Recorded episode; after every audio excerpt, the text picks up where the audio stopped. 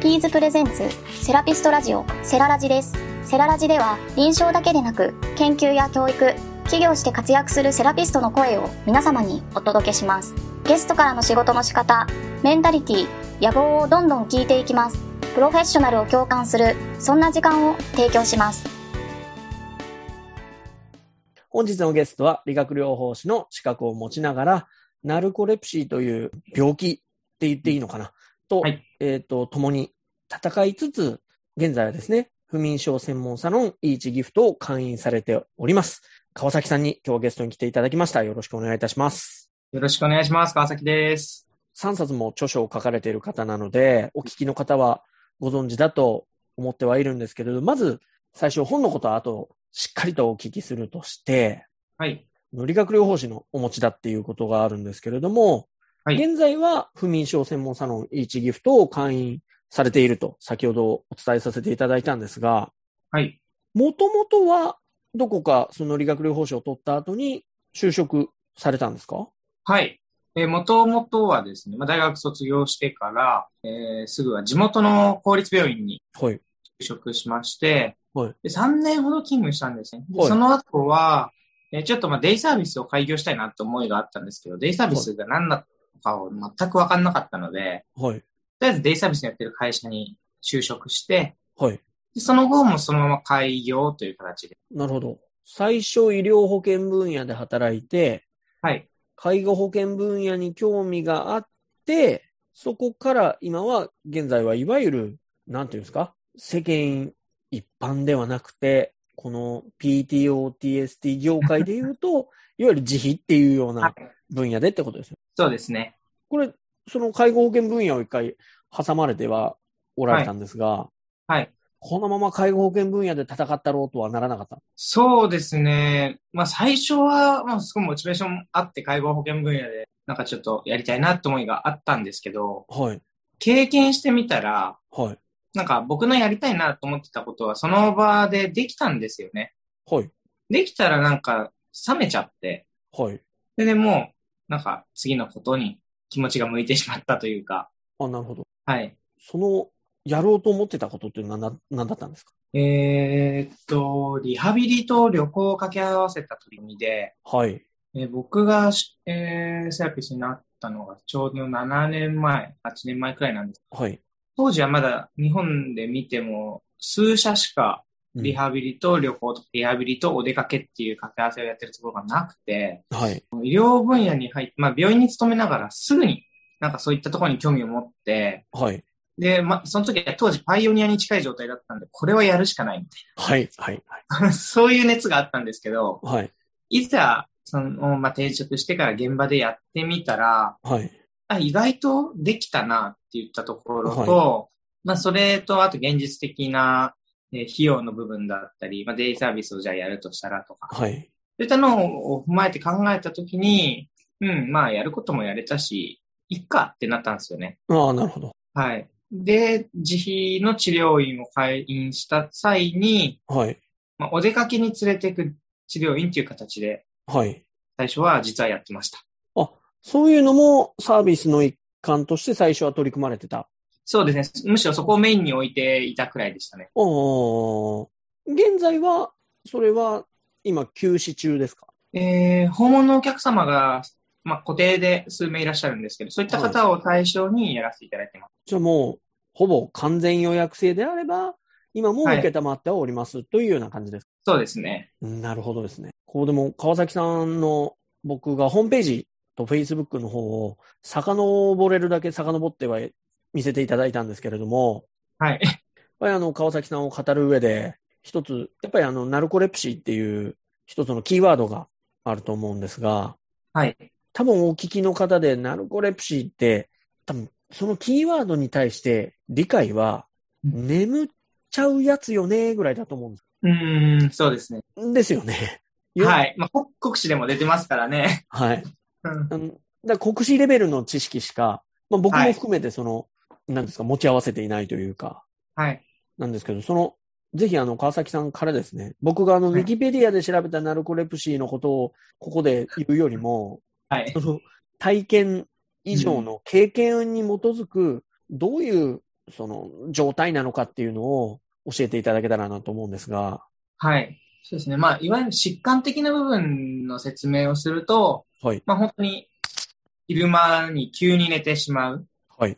ということがあって、まああの会議中だったり運転中、あとは試験中、え1対1で怒られてるとき、ご飯食べてるとき、まあ関係なくはい。眠ってしまう、突然眠ってしまうっていう病気で。で、えーそうですね、なんだろう、転換みたいにその発作が起こってなんそのまま亡くなってしまうとか、そういったものは意外とないんですが、はい。えーまあ、運転中の事故の原因になるっていうこともありますし、はい。あと、自転車で、よく学生に発症しやすいんですけど、自転車運転しながらはい寝てしまって、そのまま大きい怪我をしたとか、ほうまあ、。そういったのは聞いたりします。そんなこともあるんですか、自転車で。そうなんですよ。僕はたまたま自転車通学をしてなかったので、はい。あんまりそういう機会はなかったんですけど、まあ、二人乗りしていて、後ろの方にこう座ってる時にそのまま寝ちゃって、落っこちたみたいなことはありましたね。あーうんその寝るっていうのも、はい。いわゆる、あの、三大欲求のはい。眠るとはうん違う種別のはい寝るじゃないですか。そうですね。うん。どちらかっていうと、寝るっていうよりかは意識消失って言った方が正しくて、はい。気づいたら起きてたみたいな方が正しいかもしれないです。今、寝てたんだわっていう感じで気づくってこと。そうですね、そうですね。うん。あの、ホームページの方にも、その、11歳でっていうふうにこう、あの、情報が、あの、書いてあって、、はいい。ろんな誤解とか偏見とかっていうのをうん。多く経験、もちろんされたと思うし、ほんはい。大きな誤解も、経験は何度もされたと思うんですけれども、はい。大きく見たときに、はい。まだまだその疾患として、ナルコレプシー自体が、メタボリックシンドロームみたいに世の中の人に理解されているとは、まだまだ言い難いはい。と思うんですね。はい。特に今話をお聞きすると、はい。突然ですよ。突然スーッと落ちていくようなはい。感じになるっていうことは、はい。こそうだな、川崎さんの経験から、もし、はその、身近な人にナルコレプシーの方がおられた時に、はい。こういう対応だけは絶対ダメだよねっていうのがあれば、はい。ぜひ、あの、お聞きの皆さんに伝えていただきたいんですけれども。そうですね。まあ、なること分かってた上でってことですよね。はい。もう、あの、お前ちゃんと寝てんのかとか、怠けてんのかっていうのは結構冗談でも意外ときつかったりしますね。はい。多分、ナルコの人って誰よりも起きていたいと思ってますし、はい。でもそれがあるから、やっぱ自分から、じゃあ仕事中に寝るなんてまずありえないですし、うんそうですね。もちろんそうですまあそれありえないじゃない ですか。はい。はい。でもそれ以上に起きてなきゃって必死に思ってるんで、はい。まあ、まず怠けてるとか、寝不足だろうとか、夜遊んでるとか、そういう系はやっぱ基本的には、うん、言わない方がいいと思いますね。あーうんあ、の、今、お話伺ってて、ふと疑問に思ったんですけど、はい。起きてなきゃ起きてなきゃって思うと余計に落ちるとかってこともあるんですかいや、関係なく落ちるだけなので、あなるほど。もう全く予兆なくスーッと行く場合も結構あるという。そうですね。まあ、あの、薬とか飲んでると、そこら辺はコントロールできるんですけど、はい。でもやっぱ症状としてこの突然眠るっていうような感じで、本当にストンってシャットダウンされたみたいな、ああ。はいそんな感じになりますね。でも突然のシャットダウンですね。そうですね。まあ一応ないわけじゃないんですけど、はい。はい。今になったらだなんとなくコントロールしてて、まあ体温が上がってきたなって感じるだとか、はい。前兆となりそうな、まあ、いわゆるバイタルサインみたいなって言ったのはあるんで、それはまあ、はいなるべく意識してる拾うようにはしてるんですけど、はい。まあ普通にしてたらもう前兆なくストン落ち落ちると思う。それは、はいどうやって気づかれたんですか、小学生の頃からめ発症したんですけど、めちゃめちゃ寝てて、はい、で、小学生の頃って正直あんまりいないじゃないですか、寝てる子。うんあの、だいたい高校生ぐらいになってから寝始めますよね。そうですよね。なんか中学、高校ぐらいから、中学からちらほら出始めてみたいな、はい。あると思うんですけど、小学生の頃からもう圧倒的に寝てて、はい。ちょっとおかしいんじゃないはい。でも、両親に相談した時に、両親がネットで調べてみたら、ナルコレプシーっていう病気があるみたい。はい。ここで分かったっていう感じで。あ、もしかしてから始まってってことです。はい。あー、なるほどですね。だって11歳の頃にっていう情報が変わるってことは、今からもう簡単に言っても20年近く前なわけじゃないですか。そうですね。今よりももっともっと情報が少ないうんわ。けですよね。ナルコレプシンに対して。はい。マジでない情報だと思います。あ時代だと思います。なもう、ご両親も、ようそこにたどり着きますね、ちゃんと。いや、今思うとそうですね、本当に。マジで、10、20年近く前のって考えたらね、SNS とかもないですから、はい。うん。よかったです、見つけてもらって。そこで、やっぱりあの、仕事中に、病院とかでも、すっと落ちてっていう時に、まだまだ、僕も今病院勤務をしてますけど、ナルコレプシーに医療関係者が、まあ、僕を含めてこれしか知識がないってことは、うん。なかなか理解っていうのがうん。得にくいものうんその、明らかに、その転換、さっき川崎さんがおっしゃったような転換だとか、例えば全身に発疹が出るとかだったら、うん、おお、大丈夫かなるんですけど、はい。なかなか理解が得られにくいかなっていうふうに思うんですけど、そうですね本当にそうだと思います。正直、自分でも疑われるのはわかる部分も正直ありますね。はい、はい。わかんないですよね。寝てたからって、じゃあそれ病気なのか病気じゃないのかって言われたところで。はわかんい。ないですね。うん。でも、少なからず、ん病名がついたってことは、ちゃんと考えていかないといけないぞっていうことですよね。企業側もそういう努力をする必要が出てくるなっていうふうに思ったんですけども、そうですね。なんか、まあ、はっきり言っちゃえば寝ちゃうだけなんで、はい、さっきいつ、あの冒頭にも言ったように、はい、それ以外は、なんて言うんですかね、命に関わるとかも、まあ、そうないですしはい、もちろん、あの、作業によってはリスクありますよ。はい。そういうふうに考えたときに、なんだろう、トイレ行くのと同じ感覚で受けてくれたらな、とは思ったりはする僕がいるのも事実です。はい、はい。どのぐらい落ちるっていう表現をされてたんですけど、はいその寝てしまうっていうのは、どのぐらいの時間なんですかまあ、それぞれ人それぞれあると思うし、はい。うん。うん、早いともう5分くらい、だから、トイレ行って帰ってきての間には起きてるみたいなこともありますし、はい、まあちょっと長いと僕の場合は20分いかないくらいですかね。長くても20分ぐらい。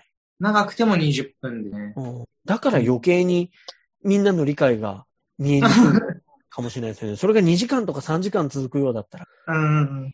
大丈夫かなってなるけどっていうのもありますよね。はい。そうですね。確かにそれもある意味。メッツチャンネルを始めました中間管理職育成を動画で学べるコンテンツから解剖学の授業まで医療の質を上げるための動画を集めた YouTube チャンネルがメッツチャンネルです YouTube で METTS カタカナでチャンネルと検索していただき歩くという文字のアイコンですぜひご登録をお願いしますここからがあの著書の話を伺いたいんですけれども、はい。諸女作がナルコレプシーのこと。僕の人生の場合。はいそこから20代の君が決められるようになる本。あなただけの判断基準の作り方。はい。で、最新作。名前を言っちゃってもいいですか最新作も。大丈夫ですかまだシークレットじゃないですか大丈夫ですよね。 お願いします。ナルコレプシーと生きる。はい付。き合い方からあり方へっはい。ていう本を、えっ、と、書かれていて、もはうい。最新の著書に関しては、もう大手出版社から出てるぐらい、いわゆる医療関係者の視点を持ちながら、うんナルコレプシーの病態理解っていうのが余計にわかるだけに、すごく内容が、あのー、リアルな部分に迫っていけるとは思うんですけれども、僕はあの、20代の君が決められるようになる本を読ませていただいたんですけれども、はい。ありがとうございます。実際に本にはい。書こうってはい。思われたきっかけを教えていただきたいな。そうですね。なんかそれぞれはい。理由が違うんですけど、はい。一番最初に出版した時に本にしようと思った理由は、はい。なんか疑われるじゃないですか。お前寝ててな、ふざけてんのとか、コントロールできてるのとか、はい。向き合ってるちゃんとみたいな。はい。いや、俺はこんだけやってんだよっていうふうに、ちゃんとこんだけ向き合ってるんだよっていうのを示す何かが欲しくて、はい。当時はもう日をまたいでまで仕事するだとか、あのデイサービスの頃とかはそういうこともやってたんですけど、はい。まあ、伝わんないし、はい。病院時代もいくら患者さんに丁寧にとかなんかやったりしても、はい。まあ伝わんないし、はい。何かないかなって考えたときに、まあ、ある先輩が、もう本書いてみればいいじゃんって、なるほど。はあ、これだい。なるほど。本を出してるやつって言ったらきっとすごいやつって見られるだろう。はい。ちゃんとやってんだな、こいつって思われるだろうと踏んで、まあそれが一番最初の、じゃあやろうって思ったきっかけなんです。入り口は、その、本を書いていることによる、そういわゆる、こう、そういうブランドがあれば、ちゃんとこうやってるんだぞっていうのの証明になるぞと。はい。なるほど。なんか守るためみたいな自分を。はい。ナルコレプシで診断ついてます、コントロールできてますっていうだけよりも、ナルコレプシで診断ついてます、コントロールできてます、本も出してますとかっていうふうに言ったら、はい。あ、なんか頑張ってるのかなって思うっしょっていうくらいの、あ、なるほどですね。なるほど。ちょっと軽い感じではあったんです。世の中の人の偏見に対して僕が責められる一言を使わせていただくのであれば、うん。確かにブログやってますよりも本出してますの方がずっと説得力強いですよね。 そうです よね。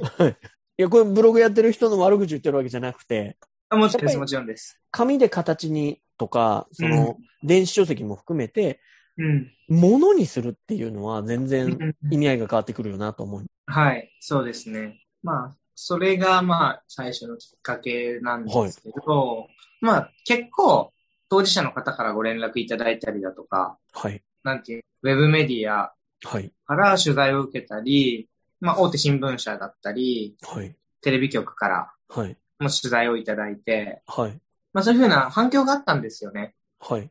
で、それが、なんか、あ、僕の個人の話とかうんだとしても、なんか価値ってあるんだな。はい。まあ、必要な人にとっては本当に必要な情報なんだなっていうふうに思ってから、あ、この活動って、あの、少しずつでもいいからひれ、続けるって大切なのかなと思って、まあ、ちょっとそこら辺の方向に意識が向き始めた。なるほど。はい。じゃあ僕が一番最初に川崎さんのあの紹介を、えっとさせていただいたときに、今はいはもう不眠症専門サロン1ギフトを会員されているっていうふうにはお伝えしたんですが、うんもうその本を書いたことをきっかけに、点がだんだん線になってって、今の方向を向いているってことです。そうなんです。なるほど。素晴らしい。いや、ありがとうございます。じゃあもう、先輩から何気なく言われた一言で、実際に行動してみたら、うん。自分の向かうべき道まではっきりなってきたっていうこと。なるほどですね。そうです。まさにありがとうございいます。えいえ。2作目の時は、はい。むしろもう方向はもう自分の見せる方向が見えてるわけじゃない。はい。ってことは違う思いで形に。そうですね。2作目に関してはもう1作目とは全然別で、病気のことってあんま触れてないんですよ。はい。えーまあ、病気を抱えている方も当然そうなんですけど、例えば20代の、まあ、それこそセラピストの方も結構多いかと思うんですが、20代を半ばから後半にかけて、えーまあ、給料が低いだとか、はい。でもセラピストってやっぱみんな真剣にせ治療の勉強会とかに参加されますよ。はい。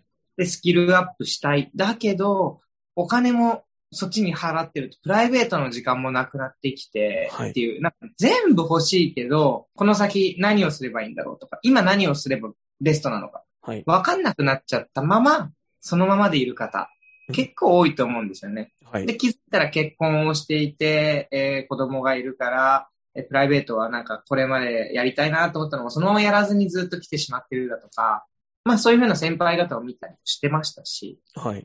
まあ病気の本に戻すと、病気があるから何ができないとか、はい。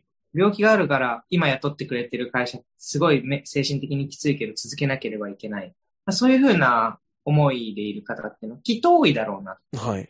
まあ、そういう方に対してですね、まあ、僕自身が病気と向き合う中で身につけた、あの目の前の課題の解決の方法であったり、まあ自分のし進むべき進路といいますか、進む先を決めていく方法、ししかもそれを納得した上で決めて行動に移すまでのプロセスっていうのが、まあ、僕があの病気を通して学んだことであり、自信を持って提供できるものだなっていうふうに思ったので、はい。今度は啓発っていうよりかは、こういうことをするといいですよと、ノウハウ本じゃないです。はい。というふうな意味合いもこう出した本でしたね。でも、そこ自体は、はいご自身の経験から、そはのい確実に、この、なんて言うんですかね。だから情報が溢れすぎてて、みんな決断しきれなかったりとか、うん。もう終身雇用の時代ではない中で、だけども、まだまだ医療関係ってもう、のんぶに抱っこって言ったら言い方悪いですけど、はい。いう方もあると思うし、ましてや家族が増えたから余計にちょっと転職は、とかっていうのを、うそこを理由付けして、うん。自分の変化を嫌うっていう人はいっぱいいるかなとは思います。うん。もうそういう方にターゲットにしている、お勧めできる本が2冊目になってるわけです。そうですね。まさにやらない理由を探すっていうよりかは、はい。えーえー自分の感情とかも一切抜きにして、うん。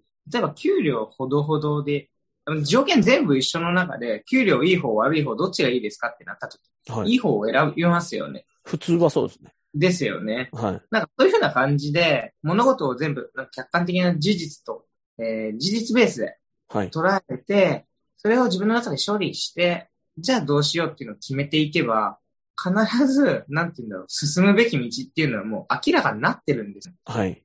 ただそれを感情だったり余計な思考のゴミが邪魔し。て踏み出させないようにしたりだとかするっていう現状があることで、そこをクリアに見つめ直しましょうねっていう話。ああ、なるほど。でも、そうだと思います。人はやらない理由を考えるっていうふうに、どこかの偉い人が言ってたので、それを止めるための一つの指標になる本と。これはいあの、リンクをちゃんと貼ってますので、皆さん、よろしければじゃないです。ぜひご購入いただいてですね。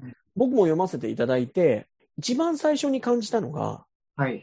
なるほどっていう言葉が一番最初だったんですおー。その、まあ、世の中星の数ほどうんビジネス書というものがあったりとか、うんあ。の自己啓発本っていうものが、本当星の数ほどあると思うんですけど、はい。そういう、なんていうんですか、分かっちゃいるけど、ご分かってんだよ、これ、書いてあることも、分かってんだけどねっていう人 が読んでほしいなっていうふうに思ったんですよ。なるほどって。なので、嬉しい。ぜありひがと、あの、自分の方向、うん。川崎さんは第一作目で自分の方向が見えましたけど、うん。今、自分の方向が不安で仕方ない人はもうぜひ、あの、ご購入いただいてですね、うんあ、の、感想もいただきたいなと思っております。ぜひ、感想、メッセージ、質問ください。